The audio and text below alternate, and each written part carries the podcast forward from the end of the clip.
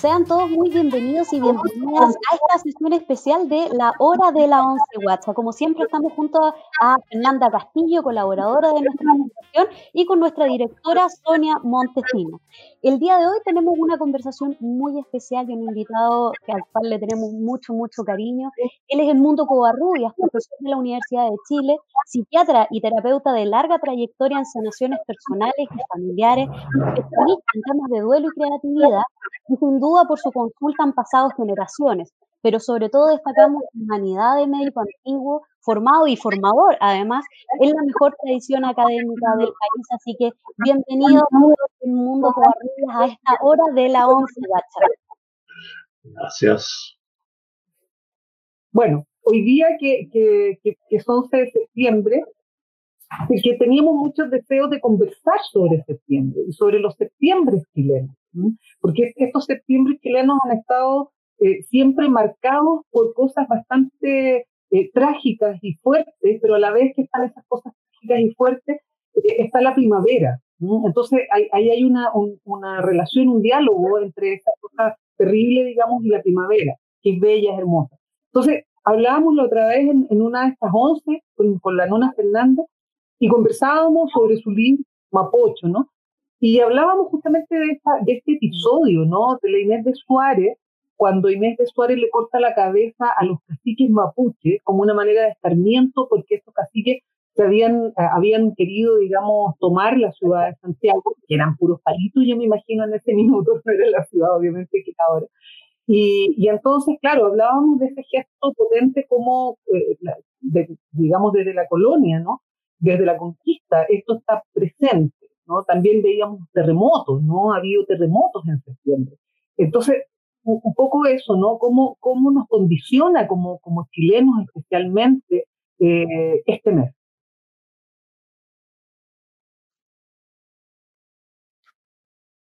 ¿Cómo se condiciona la chilenidad de septiembre? se condiciona justamente con los dos, los dos elementos que tú has dicho, Sonia, que es eh, la gloria festiva de la primavera que empieza, que es el comienzo de los amores. La sangre empieza a hervir lentamente.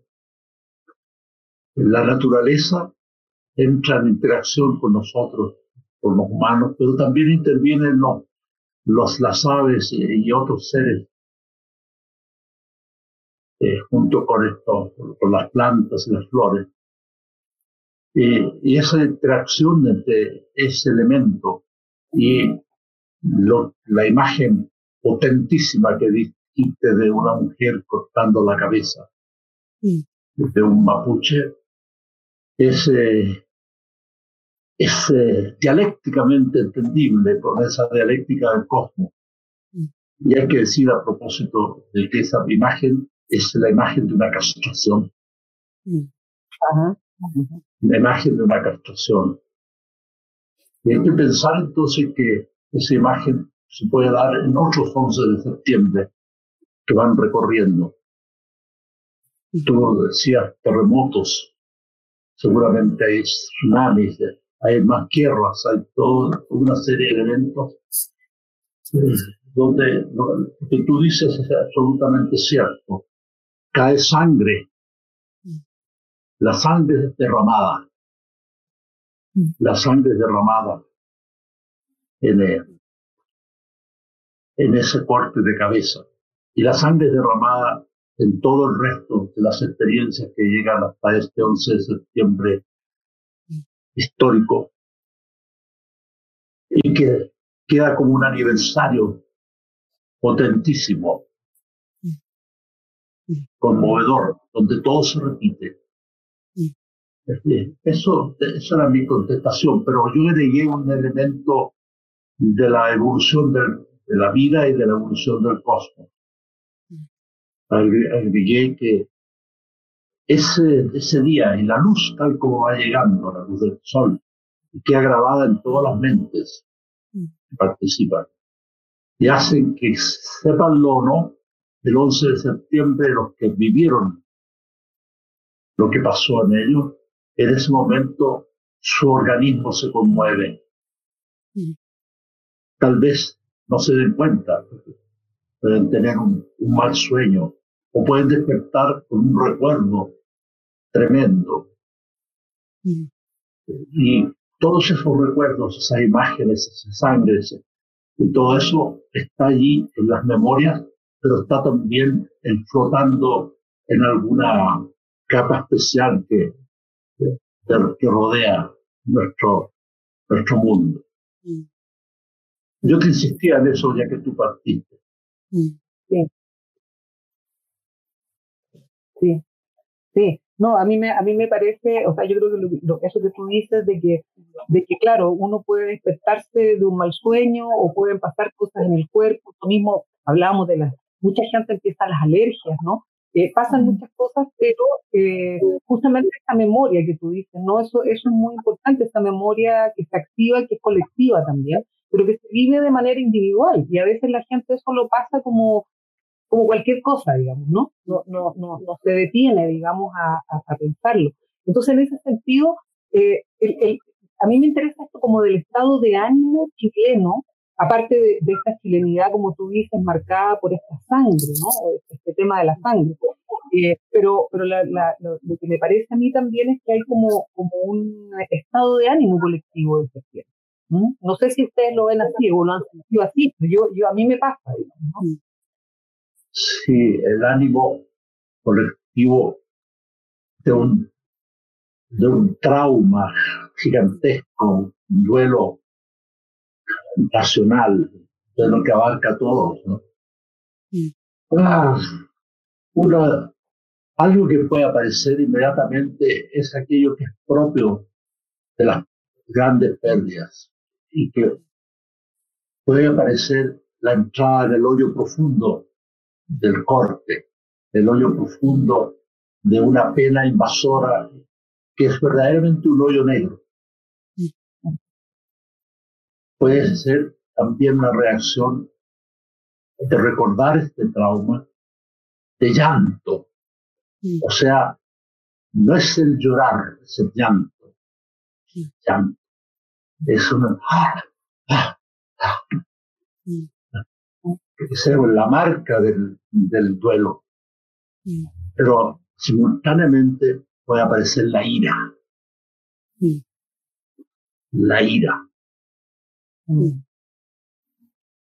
Junto con la ira viene algo que importa mucho recordar que puede resucitar en estos días y que ya está apareciendo en varios lados, que es eh, frente a la muerte provocada desde un lado, desde el otro lado viene la venganza, mm.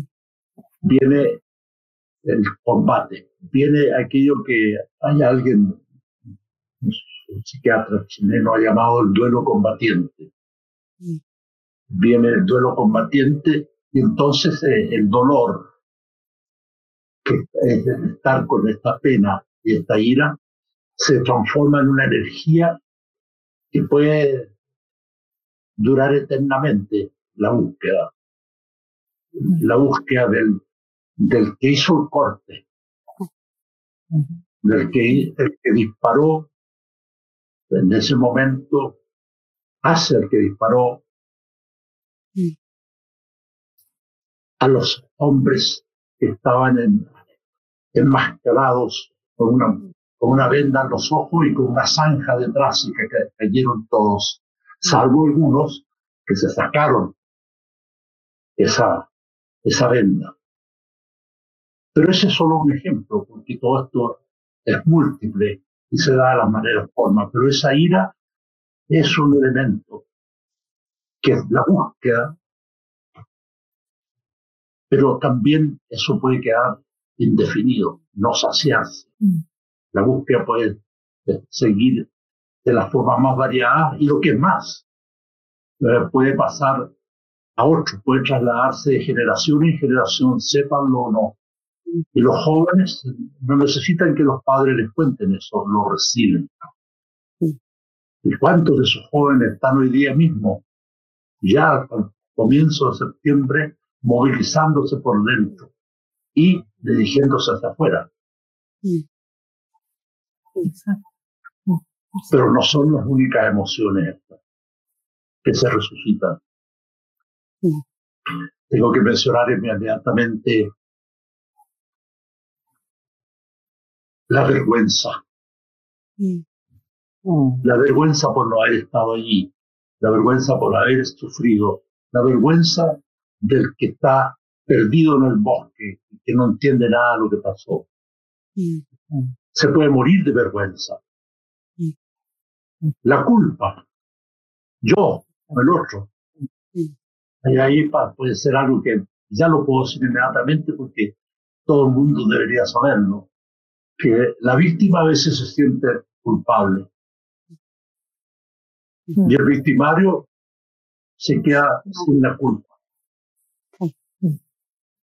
Más emociones. Puede haber las emociones más variadas, inclusive puede haber transformaciones muy curiosas a propósito de todo esto. Estamos en el, en, el lado del amor. Pues el amor, el amor del cuerpo, el amor carnal, pero el amor global puede surgir también, resurgir junto con todo esto. Y por eso dicen por ahí que en tiempos de conflicto y de guerra nacen, nacen más criaturas y sobre todo nacen más hombres. Ah, interesante. eso. Nacen más hombres para reemplazar a los hombres que son la mayoría que mueren. Claro. Pero eh, eso del amor eh, también eh, puede curiosamente también aparecer hasta emociones positivas de juego. son emociones, emociones positivas. También pueden aparecer las emociones de la creación materna. Partiste con una mujer, pero tenemos que aquí poner los, impulsos maternos que están detrás de las pérdidas. Las madres que han perdido, las madres que tienen nuevos seres. Y yo puedo decir en este momento así feroz y fuertemente, ¿por qué feroz? Bueno, de que lo más fuerte que yo conozco en emoción es, la emoción de criar, mm. la emoción de la madre. Mm. La madre puede estar matándola y no va a tener miedo. Mm. El miedo queda para nosotros. Más emociones, ¡uh! Voy a mencionar una más, que no la dije al principio. Cuando estamos frente a todos estos hechos en nuestra memoria, soñando, durmiendo, recordando o viendo, un, algo que puede ocurrir es el shock, es el choque, el quedar absolutamente paralizado. Pero no solo eso, puede ser inclusive caer muerto. Mm. Es la congelación máxima que puede ocurrir en ese momento. Mm. Caer como un cuerpo muerto. Mm. Antes de que aparezca la muerte, para caer como un cuerpo muerto. Claro. Bueno, delante dije la venganza, pero hay otra más, la huida. Ah, claro. Salir corriendo a toda velocidad, escapando por las calles, por los rincones, por los túneles, por el túnel que une el monte con, eh, ¿cómo se llama la ciudad que sigue después del monte hacia Santiago? Talagante. Talagante. Supongo que ustedes saben de sobra y ya han recorrido ese túnel, ese túnel que fue fabricado en los tiempos del, del, del inicio de la República. Si no lo han hecho, deberían hacerlo. Porque ese, por, ese, túnel pasaban caballos montados. Bueno, la huida. Mm. La huida puede ser también una reacción eh, primaria. Todo esto es primario. Mm. Mm. Estoy seguro que me quedan eh, varias emociones más, pero ahí está, casi todo. Está todo eso.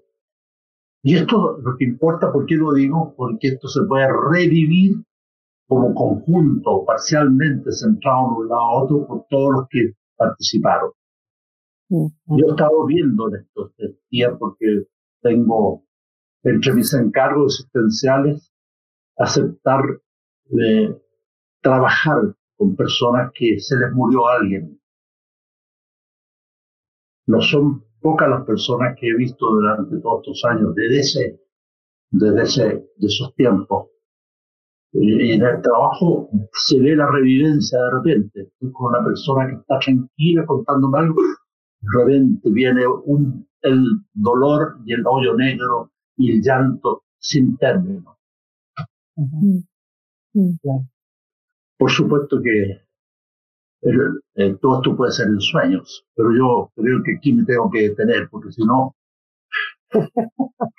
si no, el mundo. Fernanda no va a poder eh, aparecer. No, no, voy a poder hacerle la pregunta que teníamos prevista, doctor. no, yo un poco comentando lo mismo que acaba de decir usted y, y, también para, para que nuestro, las personas que nos están viendo lo, lo, puedan seguir escuchando y unir este hilo tan, tan delicado y tan humano que es el duelo. Eh, y, y, nos gustaría saber, usted como conocedor de los duelos, y Chile ahora está viviendo muchos duelos, duelos por la muerte de personas que han tenido eh, eh, la enfermedad del coronavirus eh, y por otras cosas que han estado sucediendo en el último tiempo en nuestro país.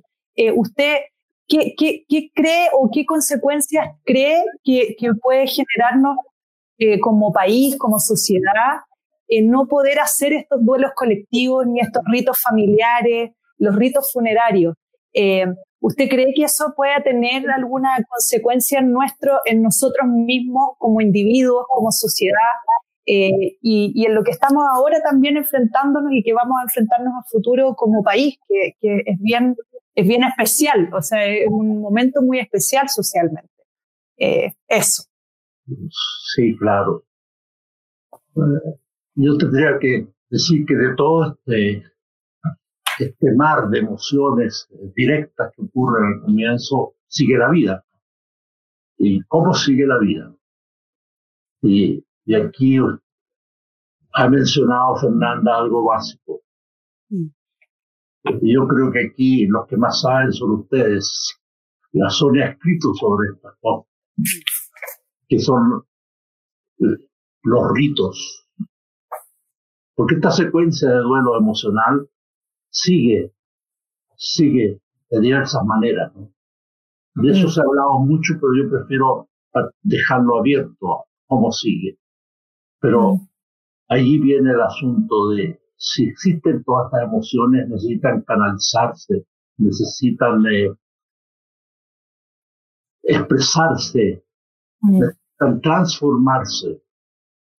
Eso aparece como una necesidad expresada de la gente que no hayan que hacer y están desbordados. creo que la palabra rito es muy importante. Los ritos que se hagan en este en todo este tiempo son fundamentales. Mm. Pero el coronavirus probablemente lo va a limitar como expresión colectiva. Exacto. Pero por otra parte, los ritos pueden ser eh, realizados internamente, de forma individual, o en forma de pequeños grupos, o en forma familiares, sobre todo los ritos familiares, tienen un alto, un alto interés y sentido. Mm. pues, eh, y todo eso. Eh, yo me estoy recordando en este momento y puedo relatarlo sin mencionar nombres. De alguien que murió entre el 11 y el 12 de septiembre del 73. Alguien del lado de las Fuerzas Armadas, pero murió mediante el suicidio. Y un suicidio es absolutamente extraño, que no puedo dar otro detalle salvo que estaba el cielo, el abismo y el bosque. Mm. Desaparece este ser. Y muchos años después, la familia que ha conservado la ceniza pide, pide ayuda. ¿Qué hacer? Lo que, lo que está hecho ahí es una muy breve intervención que puedo mencionar en este momento con todo el respeto que debe ser, que viene la familia y cada miembro de la familia cuenta la historia de ese duelo y ninguna es igual. Mm. Nunca habían hablado entre ellos. Todas las historias son diferentes. Entonces se arma allí un conjunto familiar muy potente. Mm. Uno de esos, uno de eh, estados es que una de las personas que era un, era un niño o niña, puedo decirlo de esta manera, eh, estuvo durante toda su infancia dialogando con la aparición en el jardín a una hora muy definida, que yo creo que puede ser la hora en que murió. El, padre estuvo dialogando con el padre secretamente, sin contarle a nadie, y lo contó en esas reuniones. Y esto ya lo subrayo porque estamos en, otros espacios. Que es, eh, estos espacios que no les quiero dar nombres, sino que los que mueren siguen, siguen vivos, no solamente en el interior, sino que en, los espacios en que esto se mueve. Mm. Mm. Eso le pasa, y aquí tenemos que recordar que aunque todos nosotros tenemos un niño interior en diversas etapas, transiciones, de que los niños son particularmente receptores de estas, de, de estos eventos, de estas sucesiones, de fenómenos. Algunos lo han llamado la nósfera. Algunos, y ese es un término que ha cambiado de definición a través del tiempo. No, no quiero decir nada más, salvo que los niños, los niños de ese tiempo, del 73, eh, fueron mucho más tocados de lo que los padres se dieron cuenta. Y muchos de esos niños pues, aparecen después haciendo estos, estos recuerdos en, algún lugar. Puede ser con un terapeuta, pero puede ser de muchas maneras. Todo esto termina porque se hace un rito en que se reúne toda la familia en un lugar maravilloso para traer allí. Para hacer sonar la voz del que estuvo, para jugar juegos que participaron, para comer lo que se comía allí. Pero extrañamente, pero yo creo que no es extraño, no solo aparece la familia, aparece un sinnúmero de personas. Yo no cuento esto porque eso es, es uno de los mejores caminos rituales que pueden todavía hacerse. Mm. Mm. Hay muchas, por supuesto que hay muchas maneras. algunos pueden hacer ritos eh, mediante danzas especiales, otros pueden hacer ritos eh, disparando sus armas, sus flechas, sus lanzas. Pero el rito que yo mencioné tenía un carácter de, juntar, de rememorar, de construir una, por eso lo, insisto, de construir la realidad de otra manera, lo que pasó. Porque el gran riesgo de, de estos duelos es que queden grabados en forma eh, única y rígida, que persiste persiste y nunca cambia. Y puede cambiar. Mm. Hay muchas maneras de llegar a eso.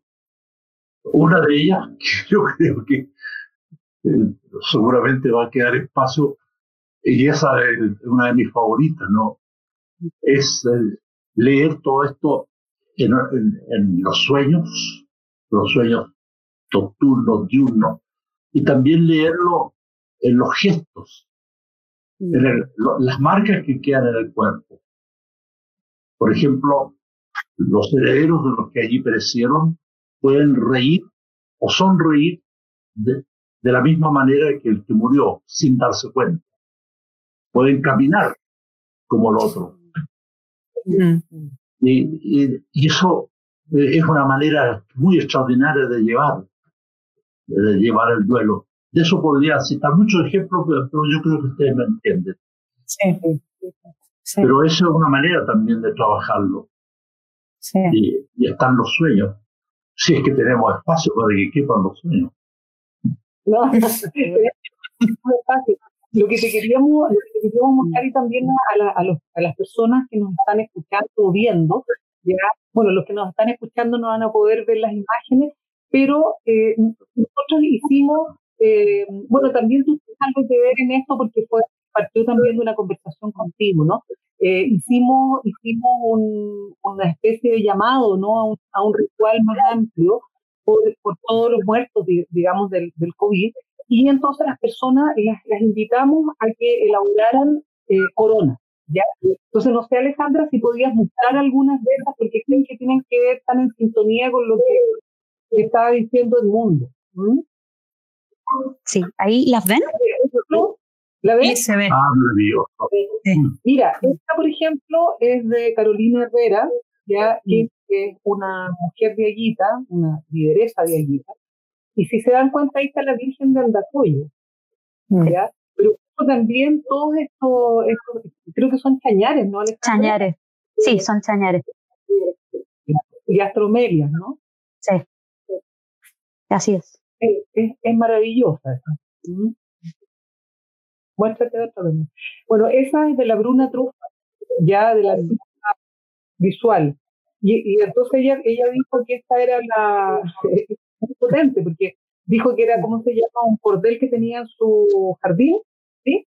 ¿Ya? Y, y estos son los paqueratos, son esas, esas florcitas, ¿no? Que, que, hay en todos lados. Entonces veo la, la fuerza de esa corona de, parece para pelo, ¿no? Sí, como una pelo enrollado. Bueno, y esta que es de Marcela Albornoz, que es de, es de Talca, ella, de la Universidad de Talca, que hace esta corona con todos estos botones, ¿sí? Y, la, y esa como, es como una, una suerte de virgen también, ¿no? Mm. Eh, eh, muy, muy especial, que está como, como durmiendo, ¿no? Mm. también es, es notable, esta transformación, ya como diría el mundo, que se ha hecho ahí. ¿no? No, y esa es increíble, esa no sé de quién es, Ale. Eh, no tengo acá el, el, dato, era un hombre que llegó, creo que era del norte, si no me equivoco. Llegó un pan. Es un pan, sí. Y son uvas, es una, ¿no? Son sí, uvas, sí. Sí. Bueno, este era un poco el modelo que habíamos hecho para la, la ofrenda original. Claro, la ofrenda original, creo, porque, porque habíamos trabajado. Ah, esa es muy, muy bonita también. Esta, sí. Sí. Bueno, llegó del, del, sur. Septembrina. Sí. bueno, habían ahí múltiples expresiones también de cómo, bueno, cómo poder eh, eh, hacer sus coronas y la, bueno, la creatividad que también desembocó esta iniciativa que habíamos, que habíamos hecho, estas ofrendas para una diosa. Sí, eso es increíble. Sí. Mm. Bonito. Mm. Y esa es de Quinchamalí. Quinchamalí. Sí. Fantástica, ¿no? Es maravillosa. Además, lo que no sé qué es lo que tiene adentro de, de, lo, de, lo, de, los, de los pocillos. No veo, lo que veo lo que... son como unas son como unas piedras las que hay adentro. Ah. Por lo que alcanzo a visualizar. ¿Serán las piedras como del parro con que hacen Puede ser la cerámica? Sí. Sí, yo creo. Esas mm. las que están adentro no sé, no sé lo que simbolizarán, fíjate, no sé. Está la guitarrera y no, entonces, sí. bueno, ahí, ahí hay un, un, un, ejemplo, bueno, mínimo, ¿no? Que fue este mm. que nosotros tratamos, nosotras tratamos de, de hacer, ¿no? Sí, mm. sí. Un poco en la dirección de lo que tú estabas contando. ¿Mm? Eso. Sí, yo quería, eh, llevarlo a algo que nos ha mencionado en varias ocasiones, eh, que tiene que ver con el tema de los sueños, que sabemos que además es una de sus especialidades. Eh, porque de hecho hace poco estuvimos en, esta hora de la once guacha con Jacqueline Rapu de Rapanui, que nos habló sobre todo de la relevancia de los sueños, por ejemplo, para decidir cosas o para entenderse como persona. Entonces, queríamos preguntarle, bueno, ¿qué pasa con los sueños, por ejemplo, en estos momentos de crisis? Por ejemplo, ¿existen sueños arquetípicos? Porque también hemos escuchado de muchas personas que justamente en este periodo han estado soñando mucho. Y ahí tienen mm. muchos, eh, y además que se acuerdan, porque una cosa es soñar y otra cosa es acordarse del sueño. Eh, pero ha habido mucho, digamos, de, en las conversaciones aparecen sí, que efectivamente ese ha sido como un canal en el cual esta crisis tal vez se ha traducido. Entonces, ahí también preguntarle, bueno, tal vez de alguna manera los sueños, cree usted, también nos ayuda a destrabar las angustias, por ejemplo, asociadas a la muerte. ¿Cómo, lo ve usted, digamos? Sí, ciertamente que eso se ocurre y, y, todos los que estamos mirándonos acá y todos tienen la posibilidad del sueño, donde se juntan la memoria, las transformaciones de la memoria. Eh, los sueños evolucionan, eh, pero también se junta el pasado con el futuro. Todo eso da lugar al privilegio que tenemos los sueños. Por ejemplo, hay un tipo de sueño que no son exclusivos de Chile. Yo creo que se dan en forma muy especial en todo el círculo de fuego del Pacífico, que es el sueño con olas. Con olas de todo tipo. Olas que se vienen encima de forma tremenda. Olas que quedan detenidas en el aire y no caen. Olas que caen encima y se pueden nadar en ellas. Eh, pero la ola fundamentalmente es la expresión de las ansiedades más grandes. Y eso yo supongo que los, los cuatro que nos estamos mirando hemos tenido sueños con olas varias veces en nuestra vida. Así es. Pero hay olas, ¿ah? eh, por ejemplo, puede haber olas bellísimas, transparentes. Pero puede haber un mar transformado, un mar, un mar espeso, de color verde sucio. Mm. Pues, entonces las olas representan las más diversas manifestaciones de las angustias. Mm. Pero no solo las olas, hay muchas otras manifestaciones de la angustia. Les voy a contar un sueño mío que tuve a los seis meses de edad, o a los ocho, por ahí y que fue mi primer sueño que recuerdo. Por supuesto que mucha gente dirá, este señor está medio... Pero el sueño yo veía un campo amarillo, precioso, un campo amarillo. Y de repente, desde un rincón, empezaba una mancha oscura a aparecer e inundar el campo amarillo, inundar, inundar, inundar inundar y, y finalmente terminar con el campo amarillo. Yo de estaba evitando, me cuentan, en ese tiempo. Yo tenía fiebre. Pero yo pienso que este es un sueño, un sueño que puede servir mucho como paradigma o ejemplo que pueden darse en este tiempo. Pero hay otros sueños. Eh, yo voy a citar los asombrosos sueños que tienen de encontrarse con los que estaban muertos. Que ocurre a veces precozmente después de, de los muertos, pero que a los más cercanos, los padres, los hijos, pueden demorarse mucho en soñar con los que están muertos vivos. Y ahí hay un tipo especial de sueño que no es infrecuente. Yo lo he escuchado sobre todo en los primeros dos o tres meses, que es el sueño de el que murió aparecer consolando. Está ahí haciendo el duelo, consolándolo y diciéndole que está en un espacio mejor y que debe estar contentos y, olvidarse del dolor de la muerte o dejarlo a un lado. Eso lo he escuchado tantas veces, probablemente ustedes también lo han tenido. Pero también hay, hay muchos otros que pueden aparecer. Pueden aparecer eh, en situaciones difíciles, pueden aparecer por eso mismo en, septiembre, pueden aparecer seres que vienen, eh, los padres o los abuelos, que están muertos ya, vienen a, a juntarse y a ofrecer ayuda. A ofrecer ayuda a ayudar a resolver los, los incordios, los problemas. Pero todo esto es una tradición que pertenece al ser humano. Yo estoy seguro de que todos estos sueños los tienen también los parientes, nuestros parientes, los gorilas y los chimpancés y, eh, y los dinosaurios.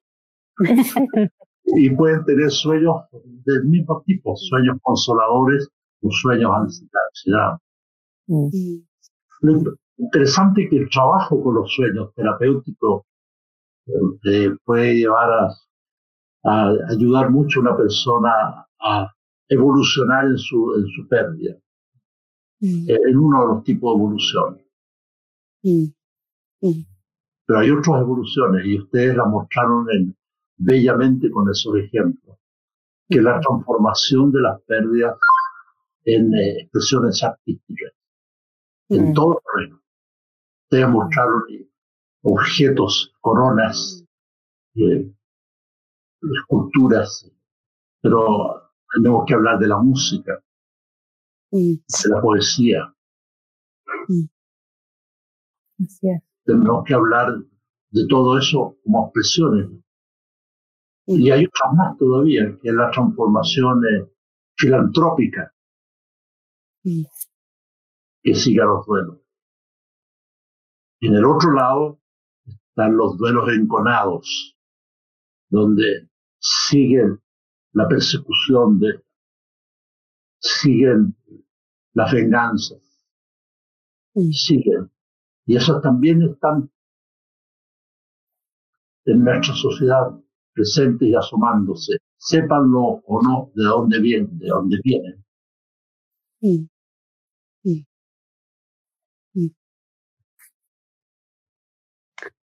Está silenciada, Sonia.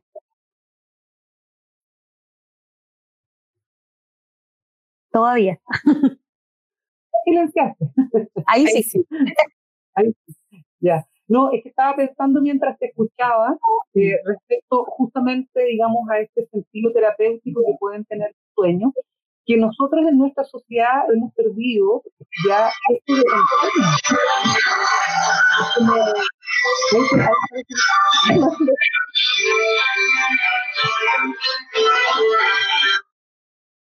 Ahí sí. Sí. Viene, ah, llamó a alguien en duelo. Eso es lo que eso te iba a decir, espero que no sea, que no sea digamos, el paciente que quiere, que ¿cómo se llama? Conversar. No, lo que te, lo que te estaba diciendo es que nosotros en nuestra sociedad hemos perdido esta, esto de contarnos los sueños, porque por ejemplo cuando hablamos con la Jackie, cuando hablamos con algunos amigos mapuches que hemos invitado también a la hora de la once, eh, todos dicen, ¿no es cierto?, en las mañanas nosotros nos levantamos y contamos los sueños. ¿Ya?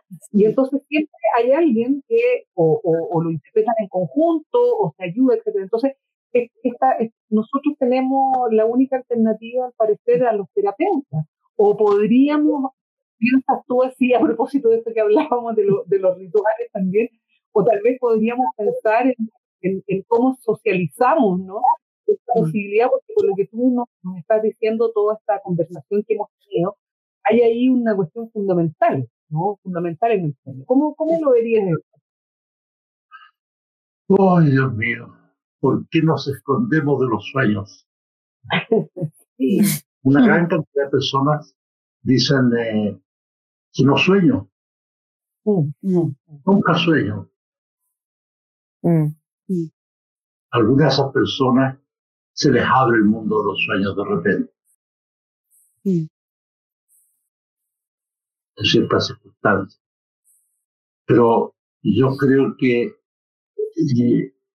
a ver, voy a citar a propósito del uso de los sueños un trabajo de Raya Línea Punamoki. Debo citarla a ella. Finlandesa, por supuesto. Punamoki, Raya Línea. Ella no sabe que la estoy mencionando. Ella vino a Chile y trabajó en la zona mapuche, en Cholchol. Trabajó en una escuela con niños, a, los, a cada niño. Allí eran mapuches y también mestizos o de, otros. A cada niño, esto después del 73, a cada niño le dio un cuaderno y tenían que dibujar su sueño durante un lapso de esta experiencia. Y ella me cuenta que fue prodigioso, que eso, que los niños, esos que mencioné antes, que parece que no han experimentado nada, tienen los sueños más descriptivos y más, eh, más directos, más hermosos. Eh, y, y eh, por supuesto que ese es un trabajo que yo lo, yo escuché mencionar a ella en un congreso mundial que hubo aquí desde el año 99 acá. Y eso, por ejemplo, lo digo porque eso es un material, por ejemplo, que el, el maravilloso mundo de las mujeres michalianas que se dedican a enseñar a los niños no sé si los usan alguna vez o no. y, por eso lo estoy citando acá, porque escucharlos niños, escucharlos respetuosamente, dibujarlos, danzarlos, bailando, es una, una, una manera muy importante y que están en ciertas culturas por ahí. Tú debes saber mucho más de eso, Sonia. De nuevo está silenciada. wow, qué raro. fui yo, fui yo, fui yo porque se escuchaba el rebote. Niña mala, tú me estabas silenciando. no, lo que, estaba, lo que estaba pensando que, claro, con esta conversación igual que, que, que, es muy, muy ilustrativo, digamos, ¿no? Cuando tú mm. partiste al inicio con esto del mar de emociones, ¿ya? Este mar de emociones, ¿no? A propósito de la ola, a propósito de todo. Eh, las emociones, pero a la vez también los sueños, los duelos, como, como, como todo esto entra también dentro de una especie de corona como la que estábamos viendo adelante, ¿ya? Porque, porque está de alguna manera todo, todo eh, en esto que tú nos dices, bueno, los sueños de los niños, por ejemplo, pueden también expresarse, bailarse, ¿no? Eh, entonces, entonces, claro, esta, mm, esta ligazón, ¿ya? Es lo que me parece a mí notable como, como, como una propuesta, ¿no? De, de también, no sé si la palabra es superar, ¿no? Pero también reparar, eh, no sé, transformar esas, esas, emociones malas, ¿no? Eh, como, como una propuesta, de, diríamos, de trabajo social, ¿ya? Que me parece, me parece súper notable. Y, por otro lado, Sonia, voy a, voy a meter la cuchara, doctor, aquí. Yo desde el mundo del que provengo, del arte, de la cultura, de, de los ritos creativos, creo que es muy importante lo que usted dice, porque quizás nos falta a nosotros como país y como sociedad, lo que usted dice, es repensarnos y remirarnos desde el punto de vista creativo de transformar esos sentimientos y esas emociones que a veces son negativas o positivas en algo creativo, eh, algo distinto, que nosotros mismos podamos participar de eso, que seamos los, lo, ¿cómo se dice?, los, los protagonistas de alguna forma y, como dice eh, Sonia, revisitarlo, reencontrarnos y, y, revivirnos también. Que eso hace que la creatividad uno lo, lo, sienta más, más, más propio quizás. Sí, yo me pregunto, y también le pregunto al doctor, porque, claro, el tema de los sueños, y a propósito de lo que él decía, que hay, gente que dice que no sueña. Yo me pregunto, ¿no sueña o no se permite soñar? Porque es un tema también, ¿o no? Yo ¿Se acuerda? Sí, hay muchos trabajos y, muchas opiniones. Y yo me quedo en, en, mi experiencia de que mucha gente que nos sueñan es porque lo sueñan y lo olvidan inmediatamente. Y sobre todo si ahí hay contenidos que son eh, o dolorosos o vergonzosos o, insoportables. Mm. Mm. Claro. Pero yo quería volver un momento a, a las coronas que vi en imágenes acá. Mm. Porque es evidente que eh, aquí yo he tocado el tema del, de los duelos que podríamos llamar históricos de mm. Chile. Pero en este momento estamos viviendo esta, esta pandemia que ha sido citada. Eh, claro, el hacer coronas en este tiempo tiene ese doble significado, ¿no? Exacto. La corona sirve para todo. Mm. Y yo diría de que está por verse cómo lo que ha pasado con este, este super duelo, esta super circunstancia de, de, la pandemia en cada lugar se puede expandir en, eh, en creaciones de todo tipo. Mm. creaciones de todo tipo. Y que van a perdurar. Es cierto que en las cuarentenas eh, hay muchas personas que se llenan de angustia o que se deprimen en forma profunda o que quedan solas, aisladas con sus cosas, pero también pueden surgir las posibilidades que menciono. Ya deben estar, ahí, siendo publicadas, eh, escritas, eh, lanzadas al mundo. Eh, yo solo vi eh, claramente en la, producción artística después de la pandemia, de la, de la, primera guerra mundial, la post-pandemia, hubo una cantidad de, de, creatividad enorme. Mm. Mm. Así es. Sí. Sí. Esperemos que, que salgan estas cosas. Yo creo que ya están de alguna manera. Pero me estaba preguntando también, sí. Eh, el encierro también, a propósito de lo que tú decías de, la, de, de, a veces todas estas cosas negativas de la muerte que traen la vida, ¿no? Ya no nacer ahora eh, más niños en Chile. a propósito del encierro también. Para los que están encerrados en pareja. No. pero puede llegar el Espíritu Santo. No, nunca sabe. Uno nunca sabe.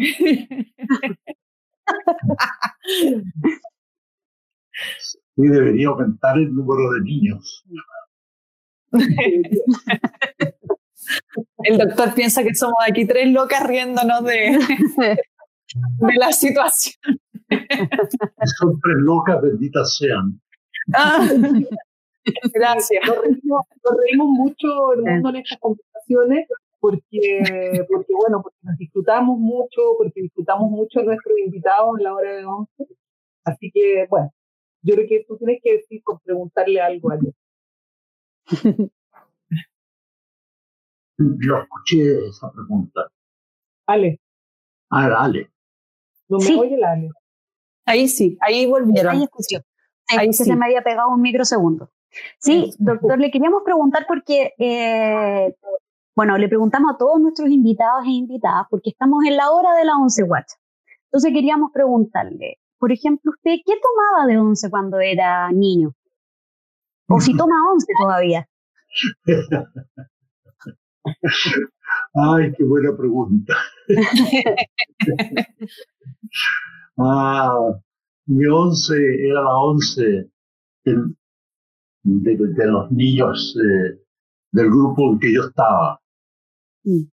Era la famosa marraqueta, con una capa gigantesca de mantequilla y con azúcar granulada encima. ¡Wow! sí, esa no la he escuchado tampoco. o cualquier otra cosa. Por supuesto que eso lo, dejé definitivamente atrás como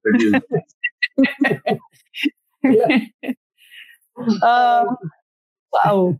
¿Y ahora sigue tomando once o no? No, actualmente la once Ah. me la falto. Ah, Ah, Mm. Y la vida va cambiando. Acuérdense que yo puedo ser el padre de cada uno de ustedes. si es que no el abuelo. Oye, pero, pero por ejemplo, habían, habían once de cumpleaños. ¿Tú te acuerdas que se celebraban los cumpleaños en esa época o era más los santos? ¿Cómo, cómo era esto? No, estas once eran las once de una familia que estaba en duelo. Yo nací en una familia donde, junto con morir a los patriarcas, murieron dos patriarcas. Esto yo lo he contado otras veces, pero entre medio de las muertes de, de los dos patriarcas nací yo. Entonces, era, era una familia donde se producía a la vez el, el encuentro entre la vida y la muerte, el circular encuentro. Por eso las once, estas que recuerdo eran once solitarias. Ya. Mm.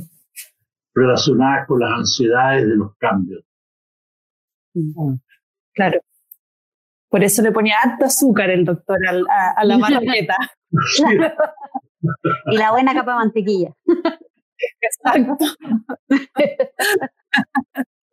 Oye, el mundo ya estamos, estamos en nuestra, en nuestra hora ya, y lo que sí le pedimos a todos, a todos y a todas las personas que nos, nos acompañan y vienen a tomar once con nosotras, es que nos, nos dejen un mensaje o el mensaje lo que quieran decir, digamos, como para, para poder cerrar este, este rito.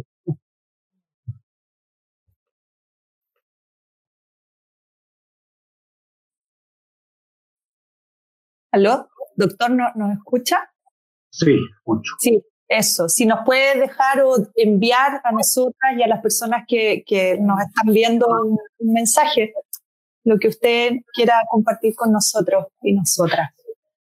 Y yo creo que, lo- que el único mensaje que yo me atrevería a decir es que, que permitan que las emociones, las múltiples emociones de las cuales di un, un catálogo, un catálogo básico al principio, y los di yo creo en forma expresiva, que permitan que esas emociones se expresen y fluyan. Y que se expresen en forma de construcción, no de destrucción. Y por supuesto, en el otro lado de, de esta sesión, eh, ustedes van a pensar que yo recibo dinero de algunas eh, editoriales, ¿verdad? pero esto de los sueños que recomendé, y también lo he dicho en alguna ocasión, ustedes que eh, uno de los libros que están, ah, cuando yo tenía tres a cuatro años y estaba enfermo de varicela o otro en mi cama, era nada menos que una versión de la interpretación de los sueños de Freud. Y yo quedé impresionadísimo con la descripción que hacía. Ese sueño, ese libro es una especie de autobiografía.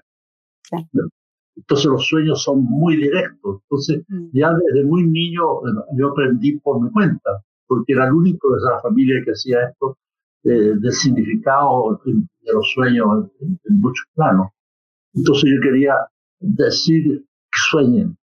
Y ojalá puedan conversarlo con los seres cercanos del sueño. Eso. Sí, Sonia está silenciada de nuevo, pero no fui yo. Gracias, doctor. Ya. El mundo por tu generosidad ha sido una, una once maravillosa, digna, y del 11 de septiembre, que es hoy día, digamos, que estamos conversando. Así que, te lo agradecemos de todo corazón, digamos, el que hayas estado con nosotros. Muchas gracias. Gracias, pues, y gracias a usted por haberme invitado a la hasta 11. Sí, de todas maneras, muchas gracias sí, por habernos acompañado el día de hoy y sin duda nos quedamos con, sobre todo con el mensaje final de permitirnos sentir y de soñar. Así que agradecerle enormemente que haya estado el día de hoy nuestra hora de la 11 Watch. Y le recuerdo también a todos quienes nos están mirando o escuchando que nos pueden seguir en nuestras redes sociales, en Instagram, en nuestro canal de YouTube, en Facebook y también nos pueden escuchar en Spotify. Así que solo agradecerles que se hayan conectado el día de hoy con nosotros y que por supuesto nos vemos en la próxima sesión de La Hora de la Once Muchas gracias. Chao. Chao. Muchas gracias. Chao, Adiós.